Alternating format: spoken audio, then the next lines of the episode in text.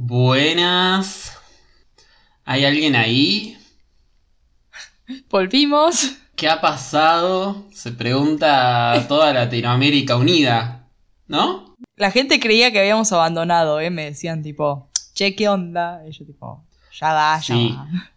A mí no me lo querían decir directamente, pero me dijeron como, bueno, ¿y el podcast? Como así como, viste, lo deslizan por abajo de la mesa, como para ver qué pasó. Sí, sí. Y mm, a una amiga, Cami, que la he mencionado acá en el podcast, eh, hace dos días, sí, antes de ayer, eh, me mandó, o sea, nos estábamos medio poniendo al día con mensajes y qué sé yo, y en el último me mandó como, bueno, y estoy esperando con ansias como nuevo episodio, así que la verdad es que, nada, un poco va dedicado a todos esos que nos extrañaron estos días, y si no nos extrañaste porque empezaste a escuchar el podcast después, qué suerte la tuya porque fue un, interva un interpaz, se dice. Pero no todo es eh, tan gris, porque hace un rato me contaste y yo te presté mucha atención, me dijiste que estabas escuchando un podcast nuevo. ¿Querés contarme Ay. qué onda eso? Ay, sí. Es súper nerd. tipo, me conoces. No, no son cosas de las que estoy orgullosa necesariamente, pero te juro que es entretenido. Y cuando vas en el auto, a veces necesitas cosas largas para escuchar, ¿viste? Bueno, este se pasa de Sí. mambo. Tipo, cada episodio son casi tres horas.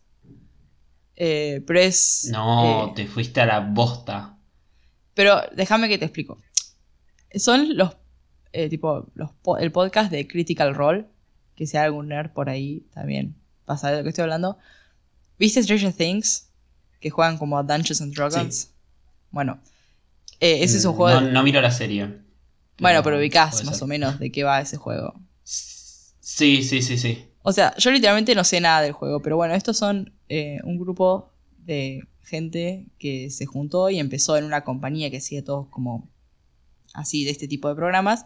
Ellos empezaron a jugar ese juego, que ya lo venían jugando ya hacía bastante, como dos años, y bueno, lo empezaron a grabar y a transmitir en Twitch.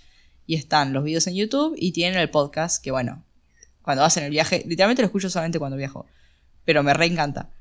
Eh, cuando vas en el viaje te clavas ahí Sí. tres horas y llegaste a tu destino. Y se te pasó volando. Y es muy bueno. Y espera que te explico por qué. Primero porque, bueno, es un ambiente de fantasía, lo cual a mí me encanta y es muy divertido. Pero los que juegan son actores de voz. O sea que le hacen toda la voz al personaje, hacen todos los efectos de sonido. Es muy, muy divertido. Y lo hacen literalmente porque a ellos les gusta. Tipo, nadie les paga y son ellos cagándose de risa realmente entre amigos. Y cero atención a la cámara, cero atención al micrófono. Literalmente es ellos haciendo la suya. Y nada, es muy divertido porque son muy pros. Me encanta. Eh, hay un nicho enorme de podcast que están hechos así con esta onda de medio personificados, medio como actores de voz y todo eso. Me siento muy, lejana, muy lejano eh, espiritualmente, pero porque no, no escuché ninguno. Creo que nunca. Así que. Bueno, yo me metí estar bueno, igual no sé si. En realidad, tipo, salió la serie en Amazon, que es como animada, que hicieron Amazon, hizo la serie animada sobre ellos, tipo, sobre su programa. Y me re gustó la serie animada, tipo, muy divertida, muy violenta. eh, vayan a verla, es muy copada. Se llama The Legend of Vox Machina. Entonces dije, bueno, vamos a escuchar el podcast. Tenía un viaje de tres horas, duraba tres horas justo. ¿Y viste cuando te enganchás? Bueno, Bueno, creo que, creo que entendiste por dónde iba yo con respecto a los podcasts, que era como usarlos cuando, bueno, para los que no saben, yo vivo solo y estoy todo el tiempo consumiendo cosas de internet, ya sea de YouTube o música y demás. Y cuando me canso de la música, que a veces me pasa, eh, siempre busco un podcast. Y es como eso que decís vos de viajar. Bueno, yo voy al supermercado con auriculares y me escucho un podcast en todo ese proceso o cuando tengo que ir a algún lugar y todo así. Y así fue como conocí mi podcast favorito, que los episodios son no tan largos, pero duran capaz que 50 minutos. Y a veces más, a veces menos. Y ¿sabes qué tiene la peculiaridad de que, bueno, no sé si peculiaridad, pero tiene mucho la cuestión de que me hace reír muy genuinamente cuando voy caminando por la calle o cuando estoy en el supermercado y a veces tipo, como no puedo aguantar la carcajada.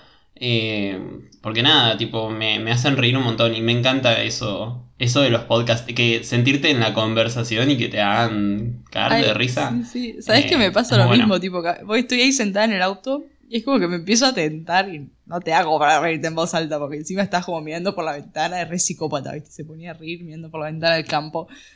Pero, Es, es hermoso, es uno de, de mis objetivos para cuando escucho podcast, tipo como meterme en la conversación y, y llegar a ese punto de decir como me estoy cagando de risa con estas personas, porque aparte llegas un poco a conocer a la persona y a su dinámica con, sí, obvio. con quien esté. De hecho, bueno, yo soy muy de escuchar podcast como, como el nuestro, de esto de que sean medio conversados y, y generalmente entre dos personas, es muy interesante.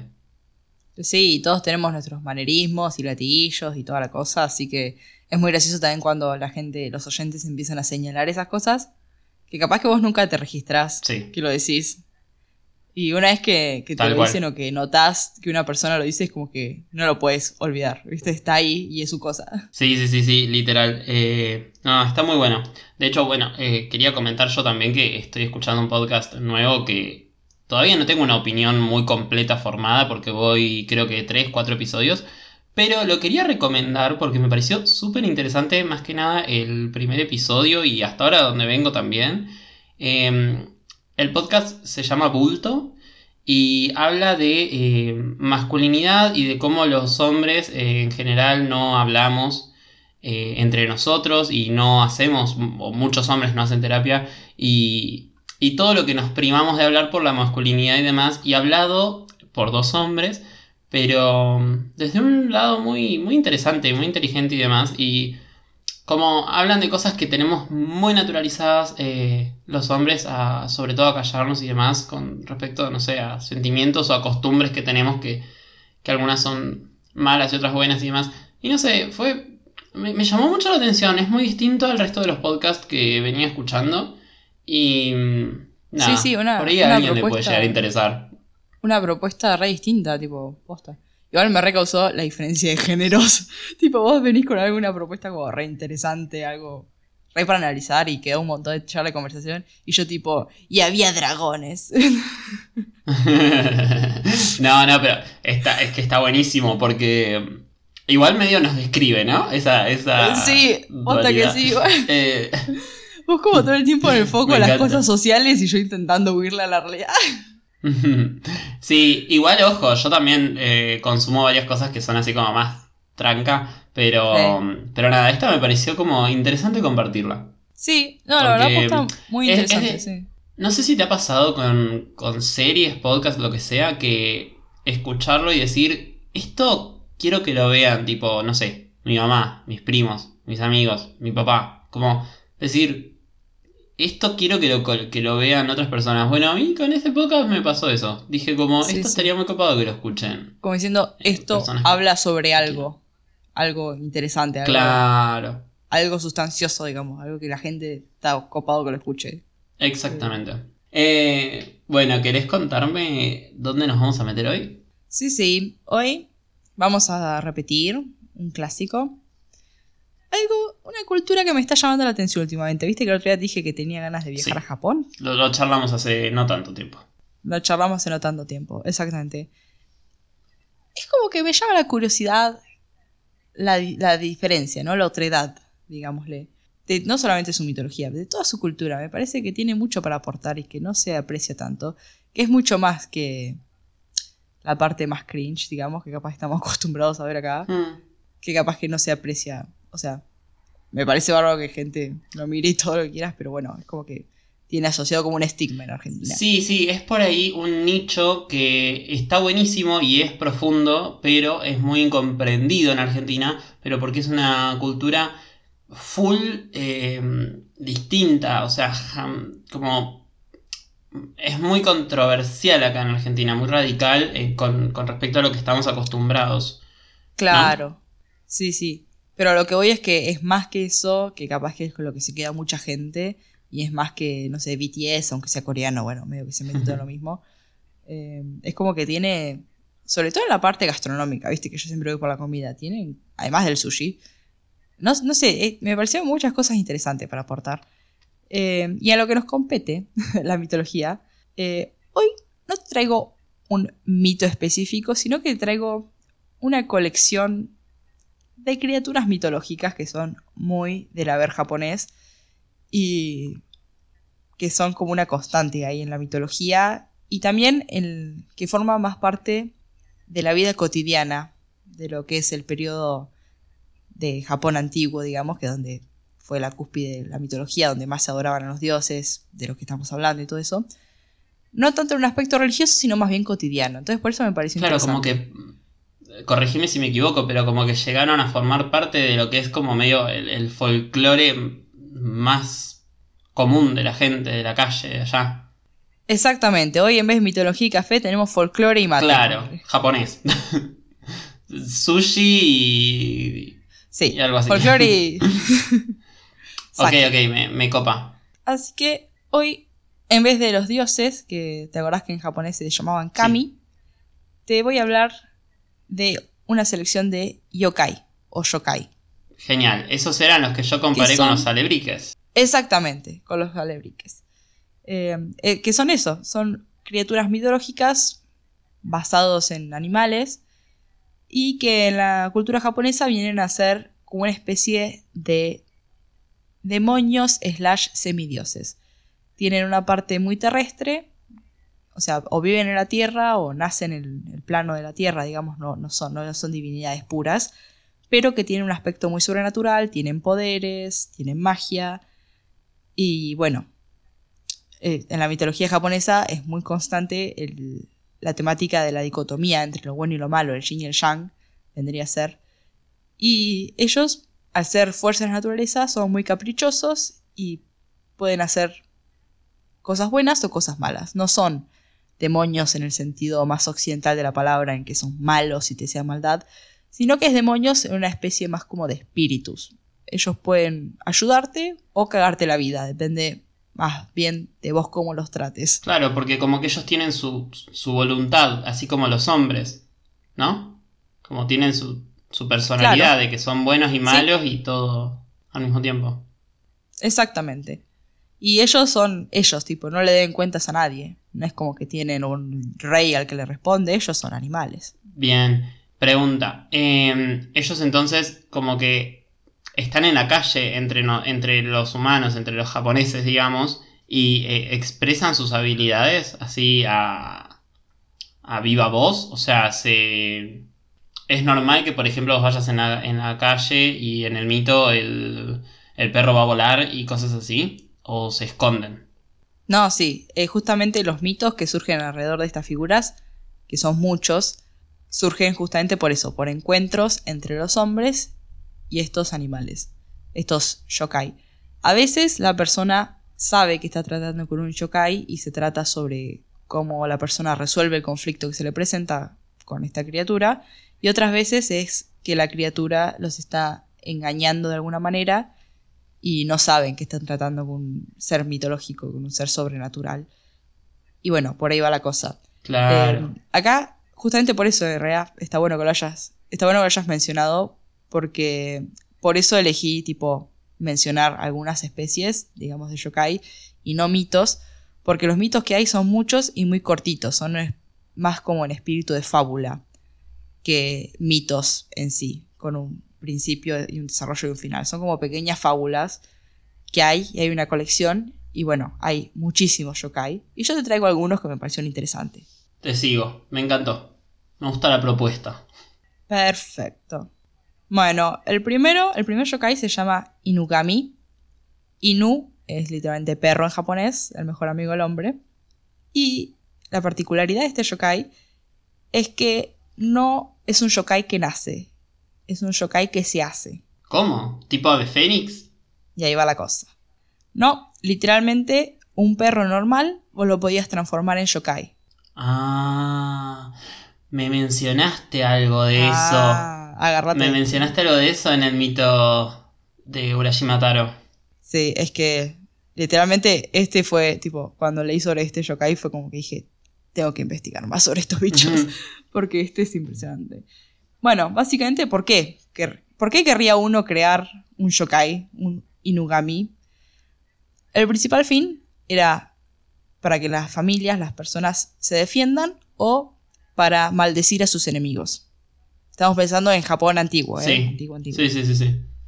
Y bueno, la, la teoría era que agarrar la compañía y la lealtad del perro como mejor amigo del hombre, darle magia y bueno, ahí cagar a- al que te hizo mal o defenderte vos del enemigo, era como un upgrade del perro. Claro, sí, sí, es, que es muy buena idea. El tema es que tenés que saber los riesgos. Ya estás aprendiendo cómo funciona la mitología. Sí. Sí, sí. Básicamente, el Inugami, ya dijimos que tiene voluntad propia, y podría ser muy leal, pero también, dependiendo de cómo lo trate el amo, podría rebelarse contra el amo. Y el problema del Unigami es que no es que sirve a una persona, sino que sirve a su dinastía de sangre. O sea que ese ser, al ser sobrenatural y ser inmortal básicamente, eh, iba a servir o perseguir a toda su familia y todo su descendiente a través de los siglos. O sea que era un problema. Pero ¿por qué un problema? Y, o sea, si te caía bien y te defendía, bárbaro, pero si eh, iba buscando venganza, Claro. Eh, imagínate tipo, es- no sé, que tu tatara tatarabuelo haya creado un Inugami y vos estás ahí tomando un tecito y te aparece un perro y todo, tipo, "Eh". Claro. Los que, los que tenían un Inugami se llamaban Inugami Mochi, que literalmente significa poseedor de Inugami. Y era tan jodido hasta el punto de que se- cuando distintas familias, distintos descendientes de familias se casaban entre ellos, las familias hacían como un control de que la otra familia no sea Inugami Mochi, para que a ellos no se les junte también la maldición, digamos.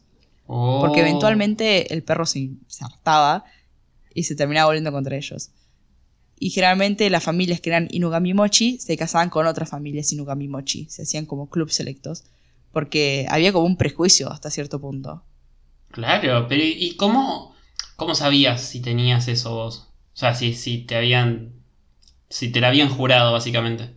Básicamente, en, la- en el ritual de creación de Inugami se conservaba una pieza del perro que te servía como amuleto, digamos, y que estaba marcado en la casa familiar. Era como si fuera un sello Mm. de su familia. Entonces estaba marcado en sus escudos, marcados en su casa, y estaba también una urna con generalmente la cabeza del perro, que había sido Inugami Mochi, y que era atado al espíritu del animal. Y sí, bueno, te cuento la cabeza porque resulta que la práctica para crear un Inugami es bastante violenta. Así que bueno, trigger warning a los que les da impresión estas cosas, no quieren hablar. El perro muere, básicamente. Yo soy uno de ellos. Eh, bueno, lástima. Lo siento, tenés que Te toca comprometerte por con el bien del pueblo. con el asunto. Lo siento, firmaste un contrato. Claro. Eh, no, bueno, en fin. O sea, la cosa se puso tan peluda que en un momento Japón tuvo que prohibir la práctica de la creación del Inugami. Básicamente está prohibido desde el 700 después de Cristo. Ah, pero esto es recontra antiguo. Sí, sí, es muy antiguo. Y era tan popular que se creó, se hizo como una epidemia de sacrificios de caninos. Y realmente fue un problema y fue muy violento. Así que lo tuvieron, el gobierno tuvo que decir tipo, bueno, chicos, basta. Bueno, Y ese es el punto en el que la mitología también afecta a la vida real. tal vez sea, sea un poco morboso, pero no creo ser el único que quiera saber qué, qué es lo que... O sea, ¿solo le cortaban la cabeza o, o qué hacían? Gracias. Estaba esperando por autorización. Bien, sí, la recibiste porque Eh, ya está. Tipo, bueno. estamos acá. Gracias. sí, se dice que el primer Inugami se creó, lo creó una anciana que quería tener la protección de su perro. Imagínate una viejita que vivía sola, una abuelita. Entonces lo que hizo fue enterrar al perro hasta su cuello, así, Mm. todo el cuerpo del perro enterrado, y le dejó eh, un pedazo de carne cerca, pero no a su alcance. Y estuvo el perro ahí varios días hasta que se muere de hambre. Y entonces, en teoría, como el sufrimiento del amo ver morir a su perro es tan grande, es incluso más grande que el sufrimiento del perro al morir. Entonces el espíritu del perro queda protegiendo al amo. Ay, ay. Es una especie de inmolación. ¿Qué? Ay, los hombres somos. Qué egocéntrico. O sea, ¿Me vas a decir que tu dolor es más grande que el del perro que está ahí dándolo todo? Ay, qué, raza inmunda que somos los humanos. Perdón, tenía que acotarlo. Ahora sí, Exactamente. no, es que tenés razón. Y esa era un método muy popular, básicamente enterrar al perro y después una vez que el perro se moría cortaban la cabeza, la disecaban y quedaba como puesta en una urna, que era como el amuleto protector, digamos. Pero en realidad el que te, que te protegía era el espíritu del perro. Em, hay otra manera que también es bastante intensa y en esta creo que es por la que más prohibieron la práctica, que era encerrar varios perros en un canil y básicamente no darles de comer y dejar que se empiecen a atacar entre ellos. Y el último perro que quedaba vivo era el perro más fuerte y ese es el que sacrificaban y el que disecaban la cabeza y que quedaba como espíritu guardián. Claro, es como que los va a defender el perro más fuerte. Sí, igual me causó mucho tu cara de shock cuando mientras narraba todo eso. Eran tipo tus ojos como dos huevos y Es que es crueldad pura, pero. Mm, sí, es crueldad. Justamente por eso se prohibió. Pero, pero sabes que esta segunda es más cruel, es más sádico, más todo. Pero le encuentro más sentido que a la anterior. Porque la anterior sentí que era como. No, como no tiene sentido. O sea, como. Qué, qué, qué, chota que sos, esa vieja. Eh, perdonen por la palabra. Y. Pero en esta segunda. En esta segunda que me contabas. Por lo menos es como, bueno. Se fijaban cuál era el perro más fuerte. De una forma horrible, pero se fijaban cuál era el perro más fuerte. Y decían, bueno, ese es el que. El que vamos a adorar y eso. Nada, teniendo en cuenta de que estamos hablando de que, bueno, es una cultura muy antigua y todo eso. O sea, se hicieron cosas mucho peores después, así que tampoco nos vamos a asustar. Sí, aparte, pensá que se prohibió en el, en el siglo VIII, se prohibió. O sea, ya hace bastante tiempo, no es algo que lo prohibieron en los 90, o sea, hace muchos siglos que está prohibido. Bien. Eh, pero sí, igual yo creo que en la, en la primera, en la segunda sí tenés razón que se basa más como en la fuerza del perro, pero yo creo que la primera se basa más como entre el vínculo entre amo y perro, digamos, entre dueño y perro, de pensar que tu perro te va a seguir protegiendo incluso más allá de la muerte. Una cagada que seas vos el que le causó la muerte al perro, pero bueno. Claro, sí, sí, sí, sí. Qué locura.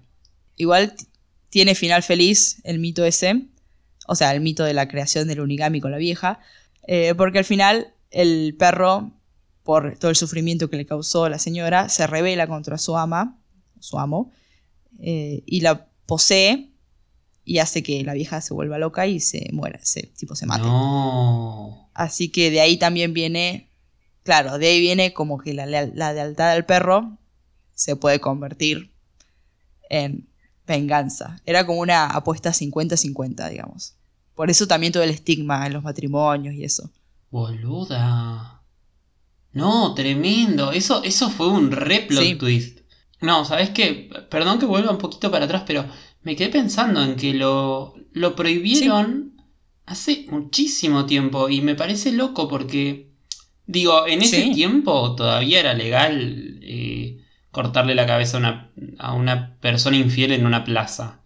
Eh, era, eran legales un montonazo de cosas terribles.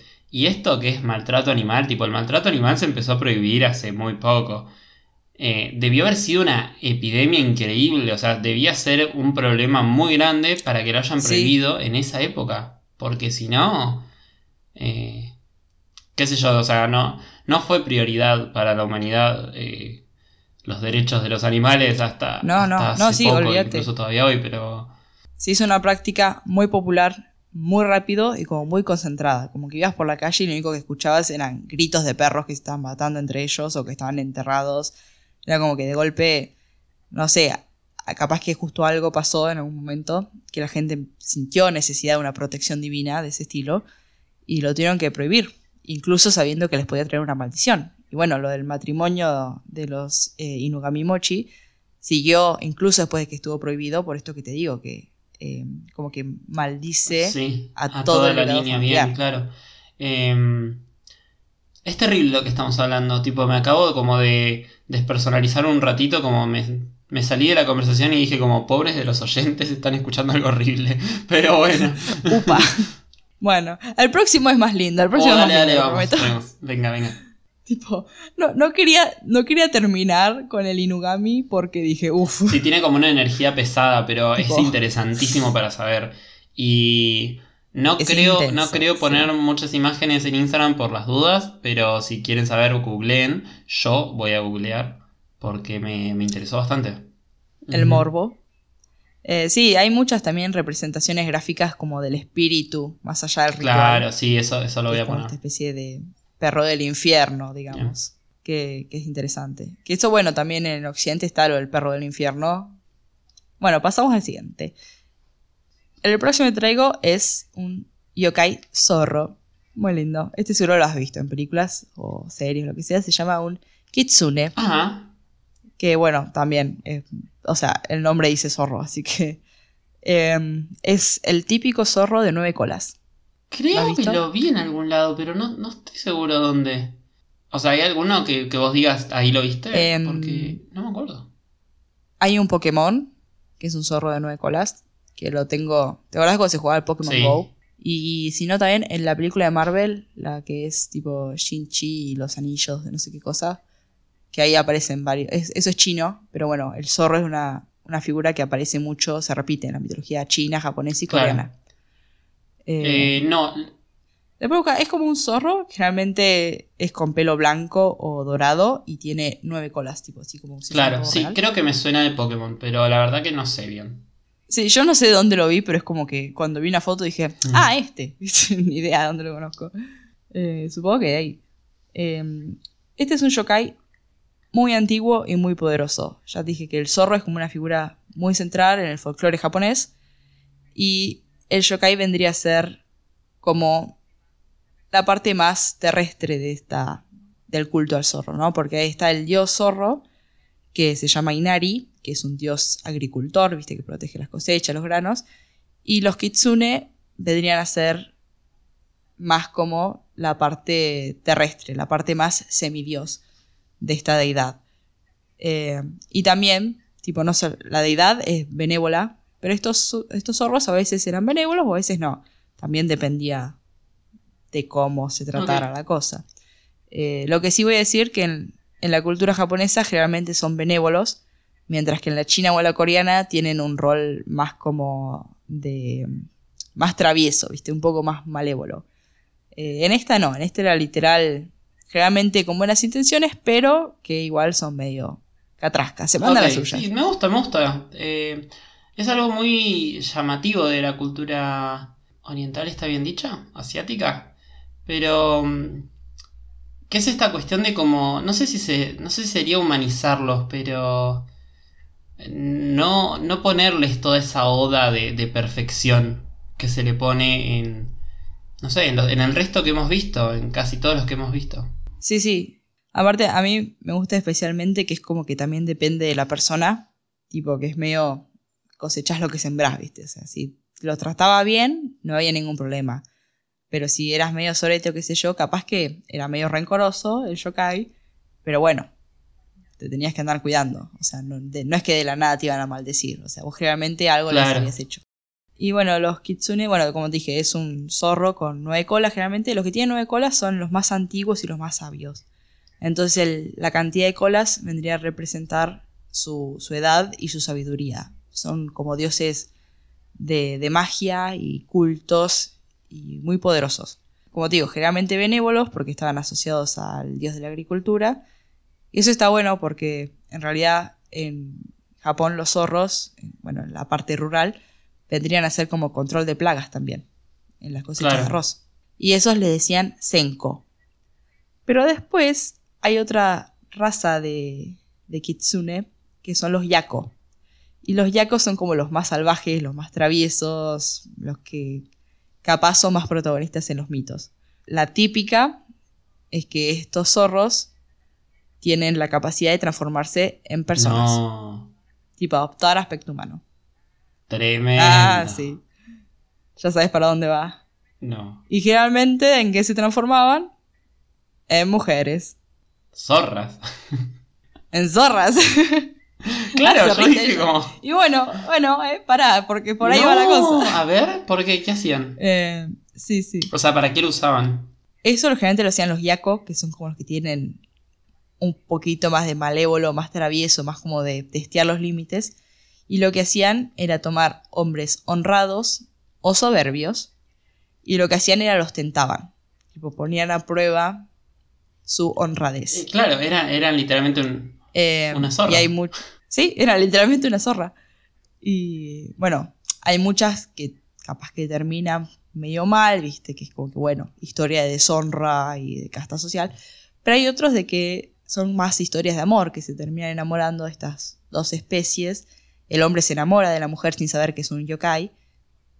Y bueno, es como una especie de Romeo y Julieta oriental, viste, y antiguo. Un amor Claro. prohibido, Sí, una tragedia romántica. Exactamente. Lo que sí voy a decir que es muy interesante es que en su transformación humana no pueden esconder su cola. Tipo, pueden ser humanos, pueden ser lo que quieran, pero lo único que no pueden cambiar es su cola. Y su sombra tampoco. Eh, así que bueno, Las hay un montón que de... me se me pasan por la cabeza. Los primeros furry, Sí. Sí. literal. Exactamente. Gracias, gracias por decirlo. sí. Y bueno, había, había que decirlo. Hay muchas pinturas igual que son como escenas así medio románticas y que está la típica mujer de kimono, qué sé yo, y una cola de zorro atrás. Y que son los yokai. Ah. Ay, lo voy a buscar. Eso va a estar en el Instagram, ¿eh? Búsquenlo. Y bueno, en realidad, uno, con lo que vos bien decís, que se transformaban en zorras, es que se, se podría explicar un poco eh, lo que es la, la prostitución y también las enfermedades de transmisión sexual que le causaban a los hombres honrados, digamos, porque estos yokai también tienen el poder de infil- infiltrarse en los sueños de las personas y volverlos locas o de darles enfermedades físicas. Tremendo. O sea, como. No, no, no. Es increíble. O sea, no, no, estoy sin palabras. Porque, claro, le, le- eh, pienso en los japoneses, ¿no? Y le buscaron la explicación, la vuelta, el, el mito. Para decir, como, che, fíjate de no ser tentado por una zorra. Porque te van a agarrar. Tipo, te va a dar ETS. Esto es ESI. O sea, esto es educación sexual. Sí. Muy misógina, pero educación sexual, en fin. Eh, En fin, había que evitar esas cosas, chicos. La gonorrea, Le buscaron la forma, claro, la clamidia no es joda, dijeron. el herpes. sí, sí, sí, sí. Bueno, también de nuevo lo que te digo, ¿viste? La, la mitología, cómo termina afectando la vida real en lo cotidiano. Claro, y, pero es que está bueno porque es algo más cotidiano de la mayoría de las cosas que venimos hablando en el resto de los mitos. ¿O no? Como sí. que esto no explica ni el movimiento del sol, ni no sé cuánto, ni no sé qué. Esto te explica como, che, cuídate, o sea, es literalmente Esi, o sea, era...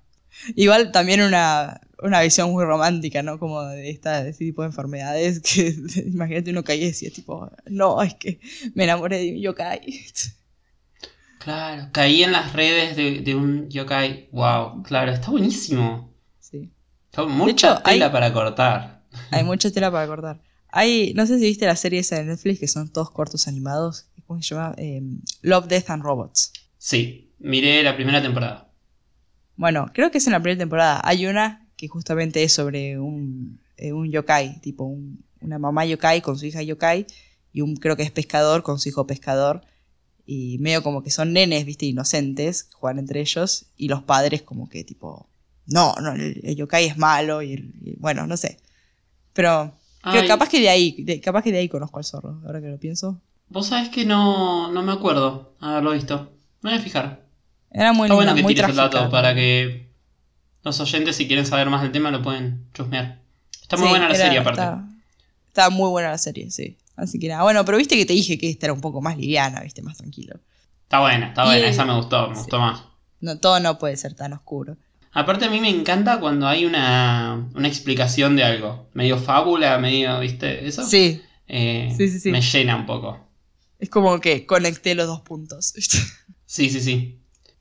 No, también es muy bueno también ver cómo la realidad puede eh, influir la ficción, porque bueno, toda la mitología y todo eso de creencia, eh, al fin y al cabo, tienen algo de ficción, tipo, fueron escritos por personas y, y cómo la ficción después afecta a la realidad.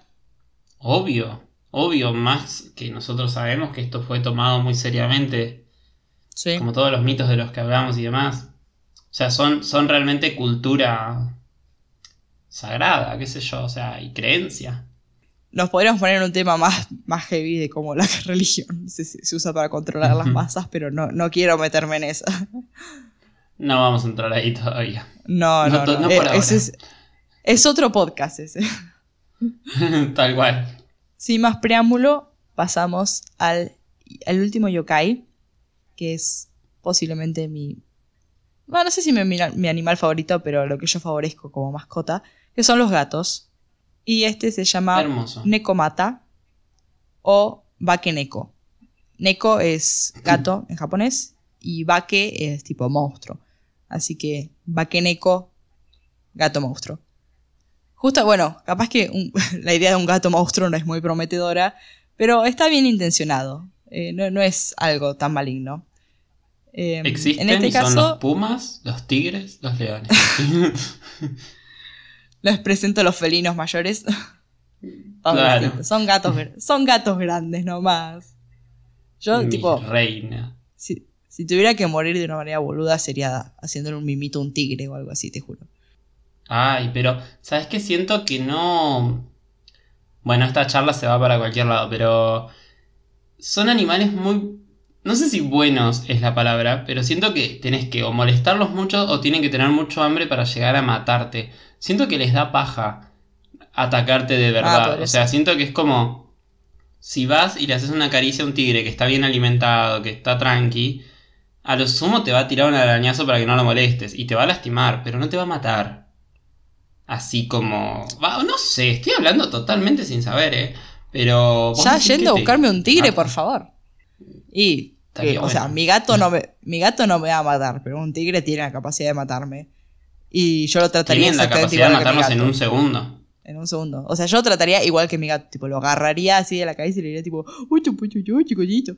Sí, mimitos, todo. Sí. O sea, estoy hablando a nivel bebé. Esos videos de gente que cría tipo tigres o eso como muy desde chiquitos, entonces tienen la relación como la que vos tenés con tu gata, ¿entendés? Y, Es mi y se hacen mimos y se acuestan juntos y todo. Ay, por Dios, qué hermoso. Qué hermoso. es como otro nivel. Y, y lo ves y decís... Fua, ah, no, aparte son hermosos esos animales. No, no. Perdón, esto, esto se fue de tema, pero realmente es, es increíble, son muy nobles, muy bonitos. Hoy en Animal Planet. sí, sí. Las vueltas que da este podcast eh, no se puede creer. Eh, bueno, pero también era la idea de este episodio, tipo, eh, capaz una, bueno, no es una historia, pero elementos mitológicos más relajados para que también podamos charlar así, boludear. Bueno, volviendo al tema, porque tampoco quiero que se haga muy largo, tenemos los Bakeneko, igual que los Inugami, no vienen hechos, o sea, no son como el yokai zorro, sino que también hay un ritual por el que se crean. Pero, a diferencia del Inugami, no es nada violento, para nada. Tipo, el gato tiene la mejor vida. Si llega a convertirse en un Bakeneko es porque vivió cierta cantidad de años en un número alto, digamos 50, 60 años creo que era. Por eso era un montón, tipo, no es como que cualquier gato se hacía. Después de cumplir esa cantidad de años, el gato simplemente crecía en tamaño y su cola se dividía en dos. Tipo, tenía dos colas. No había que hacerle nada al gato. Simplemente si lo dejaba hacer, hacía el gato normal. Claro, eventualmente iba a llegar a una edad en la que se convertía solo. Y bueno, con la división de las colas venía todos los poderes mágicos y las cosas. Que bueno, como, como siempre, podía ser para el bien o para el mal. Entonces la gente, para evitar la cosa, para evitar la cosa mala, lo que hacía simplemente era cortarle la cola al gato para que no tenga cola para dividirse. Ay, qué malos. Ay, Porque pero la cola para el gato es re importante. Sí, pero es lo mismo, o sea, la usan para el equilibrio, pero el gato podía seguir viviendo, o sea, se la cortaban de chiquitos. Es como cuando le cortan Sí, la sí, sí. cola acá. a los- Considerando lo que le hacían a los- perros, esto no es nada. Sí. Pero acá se, o sea, como lo mismo que cuando se le corta la, la cola a los, a los pitbull, a los bulldog, todos los perros, los caniches, todos los que tienen la cola corta, no nacen con la cola corta, se, los- se las cortan en Claro, sí, sí, veterinaria. sí. Se las cortan, es verdad. Eh, entonces era más o menos lo mismo, no era que un gato adulto este, le agarraba una cuchilla y ¡tra! sino como ya desde chiquitos. Eh, o bueno, algunos sí capaz que de adulto, pero bueno, qué sé yo, habría casos.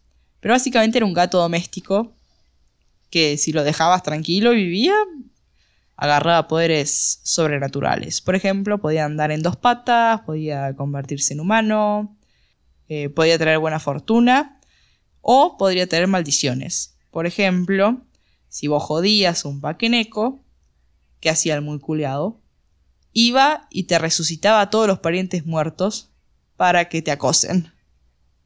No, no, bueno, mejor que le cortábamos la cola, porque... Por eso, ah, viste, va muy en contra de cortar la cola, qué sé yo, pero cuando te resucitaba la tía Marta... No hay... Te cruzo un gato, pero sácate. Trácate, chao. Eh, sí, y era muy hermoso porque te resucitaba a los parientes y bueno, hasta que vos te mueras no te iban a dejar en paz. Entonces había, además de cortar la cola, eh, había otras maneras de evitar que tu gato se convierta en un yokai. Una era darle beber sangre humana, lo cual es bastante heavy. No, me eh, otra. ¿Para dónde va esto? Sí, no, esa era, es, muy random. Eh, otra era darle de comer una serpiente. Que bueno, mi gato ha cazado culebras, así que supongo que está mal para el gato. No, no es para tanto, es bastante natural dentro de todo que un gato. A veces como bichos. Sí. O bueno, cortarle la cola. Si le cortabas la cola, la cola no se iba a dividir, problema resuelto. Igual, lo que es bastante interesante es de dónde sale este yokai. El primer Bakeneko sale de una leyenda que está escrita, un mito, donde se habla de un gato endiablado que se alimenta de personas y que vive en las montañas. También de ahí sale de darle de comer sangre humana, ¿viste? Que como que, bueno, si vos le das, después no te va a casar a vos. Pero ese vendría a ser con el primer Bakeneko, un gato endiablado montañés, que podría haber sido un puma. Y si no, se habla también que podría haber sido con una infección de rabia, viste que la rabia los pone loquitos eh, y atacan personas, qué sé yo.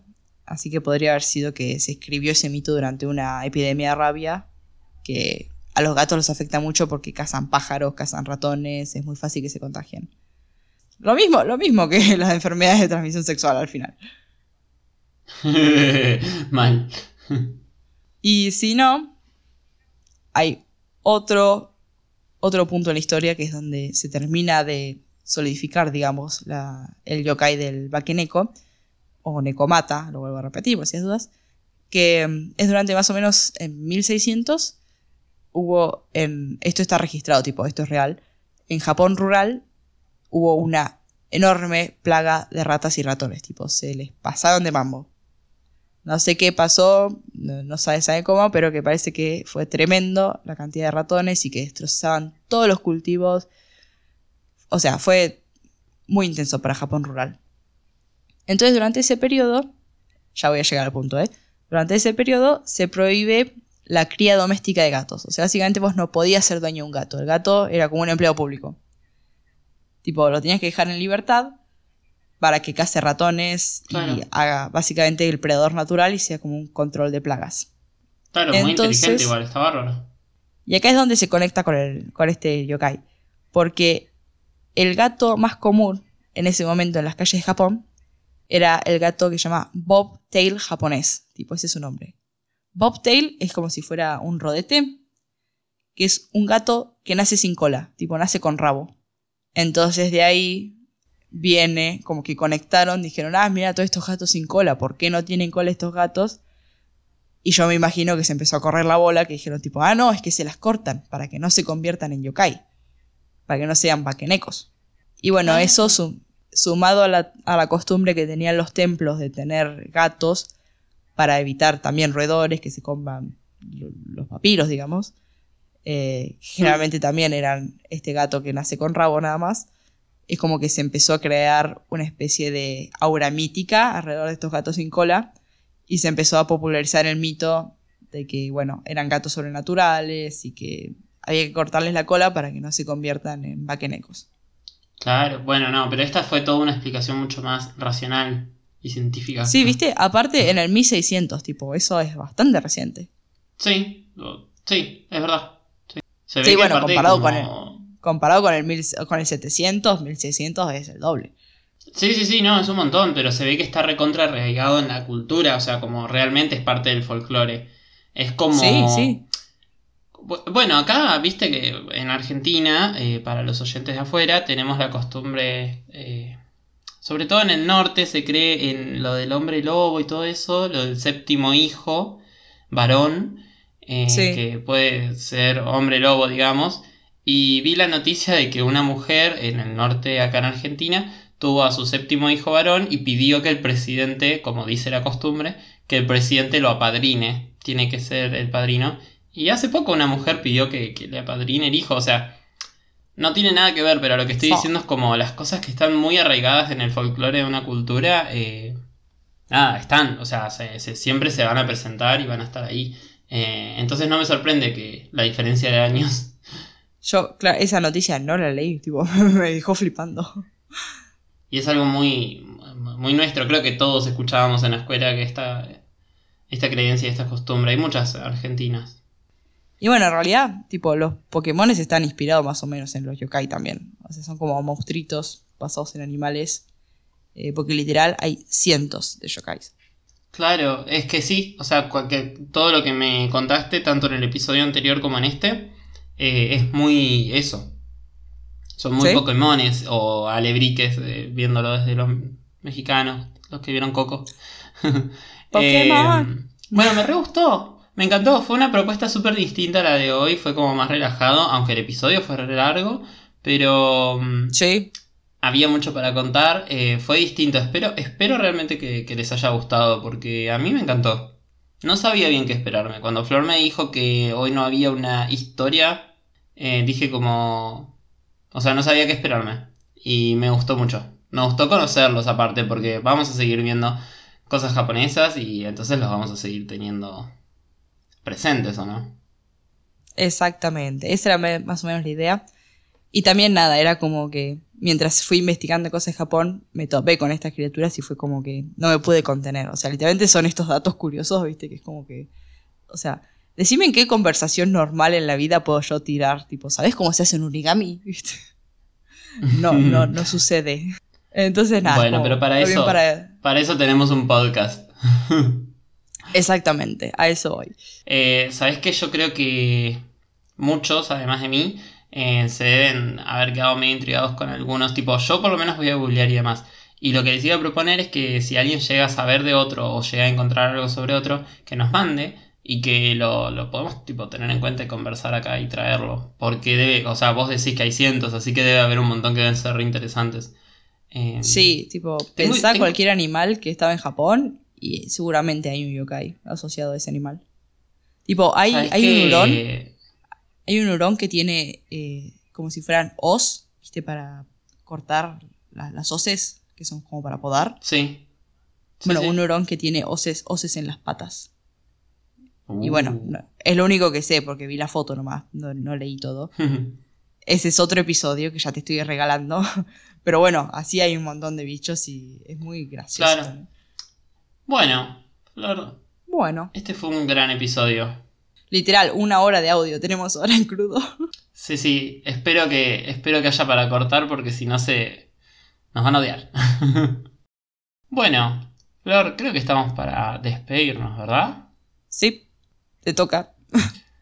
Es increíble que pase el tiempo y no hay forma de sacarlo a esto adelante, esta, esta despedida que duele como nada. Pero, ¿sabes qué? Me lo, voy a, me, lo voy a cargar, me lo voy a cargar al hombro como tiene que ser y les voy a decir que los queremos, no los olvidamos, estamos acá.